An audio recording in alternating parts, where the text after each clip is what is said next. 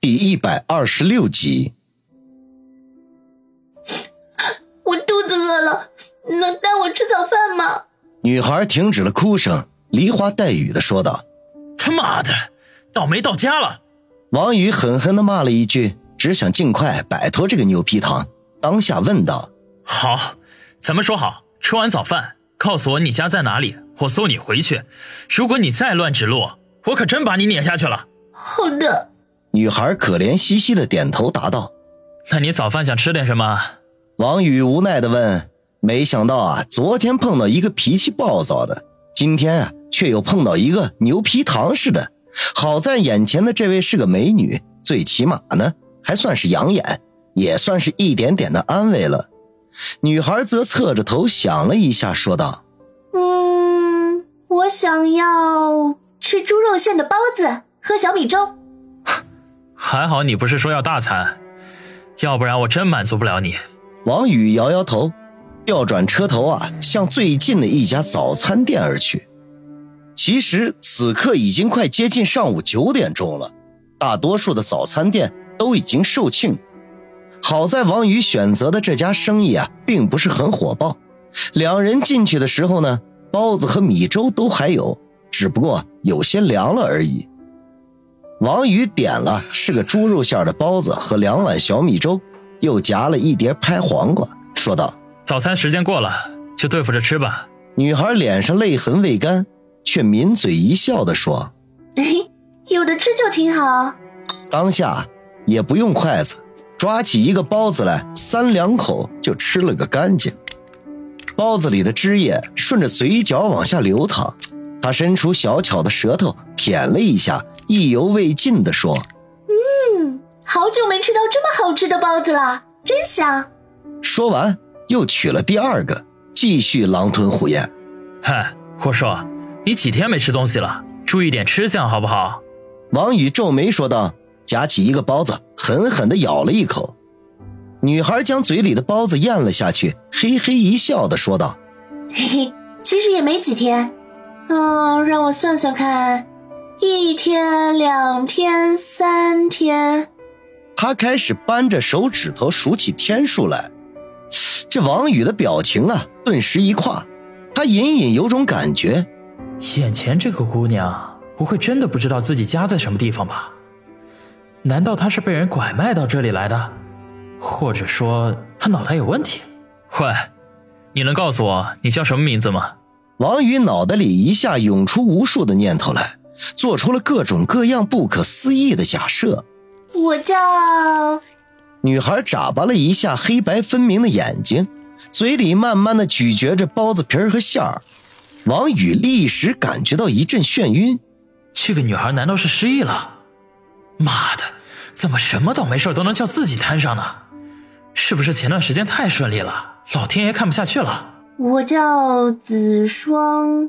就在王宇欲哭无泪之际，女孩却含含糊糊地说出了自己的名字，似乎担心王宇没有听清楚，又刻意地重复了一遍。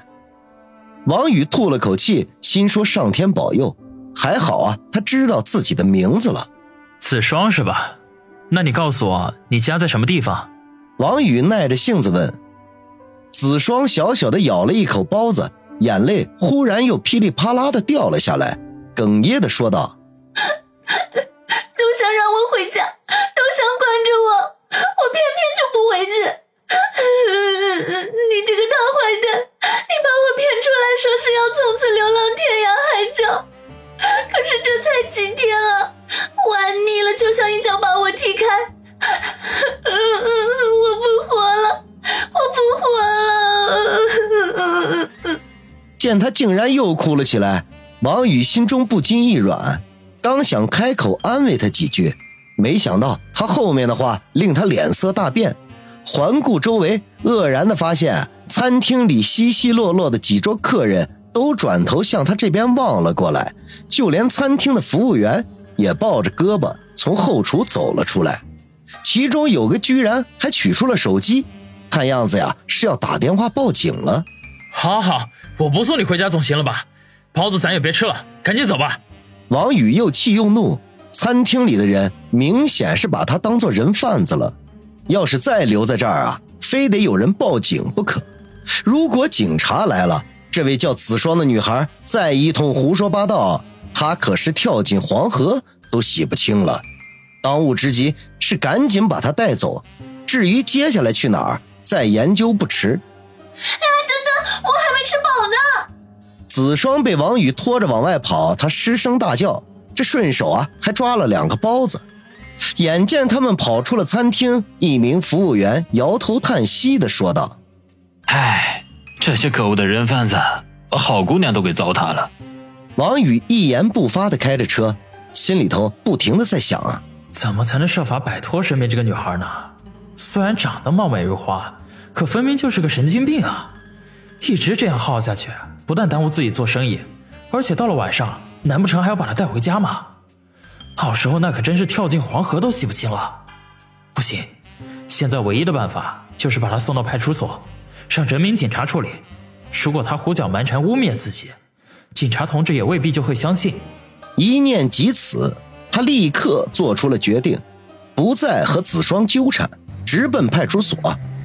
子双这次倒是很安静，一路上都保持着沉默，不时的用眼角的余光还偷看王宇。看上去就像是做错了事情的孩子。眼看就要到派出所了，王宇的新苹果手机忽然响了起来。知道这个手机号码的只有林雪飞一个，这个电话除了他不会有别人。王宇减慢车速，靠在路边停住，然后取出手机来接通。喂，雪飞，你终于回话了。王宇，对不起，昨天聚餐结束的太晚了。我又多喝了几杯酒，直到刚才才睡醒，让你担心了。林雪飞语气里充满了愧疚，解释说道。王宇吐了口气说：“我还以为你出什么意外了呢。本来一大早就去酒店找你的，可是半路上出了点意外，给耽误了。你没事就好。嘿嘿，你只是在担心我吗？”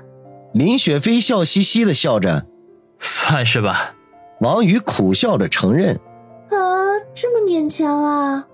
那算了，反正我也没什么期望。不是，你别误会啊，是我这里有些事情还没解决，心情不太好。哦，那你安心处理问题吧，我先挂电话了。哎呦，还得再睡一会儿才行。好，你好好休息啊。哦，对了，晚上的约会不变，你八点钟到酒店来接我，记着去后门。昨晚不小心被狗仔队发现我来春城了，明白。拜拜，再见，晚上见，晚上见。没完没了。王宇收了线，一直提着的心终于放了下来，心中暗骂自己多虑了。人家林大明星走南闯北的，什么场面没见过呢？根本啊，无需他来担心。是你女朋友？见王宇拿着电话发呆。子双忽然轻轻的问，黑白分明的眼睛眨动了几下，似乎会说话一般。王宇哼了一声，把电话放在风挡玻璃前。别多管闲事，前面就是派出所了，你的问题警察会帮你解决的。子双听到“派出所”三个字，脸上立时一变，阴沉着脸说：“你就不怕我说你是人贩子啊？”哼，你见过人贩子自己把货物送到派出所的吗？王宇反唇相讥，子双一时间不知道如何应对，气鼓鼓的在车上踢了一脚。王宇心中冷笑，扭动钥匙，车子重新打火。哎呀，警察同志！就在这时，子双忽然轻呼一声，王宇一愣，本能的扭头向车窗外看去，结果却发现外面空空荡荡的，连个警察的影子都没有。操，骗我！王宇心中大骂，就在这个时候，子双忽然一把抓起风挡玻璃前放着的苹果手机，推开车门跳了下去，几步窜到车头前，向王宇摇摇手中的手机，挑衅的说道：“喂，小迪哥，有本事过来抓我！只要你抓到我，我就认输，就不再缠着你。”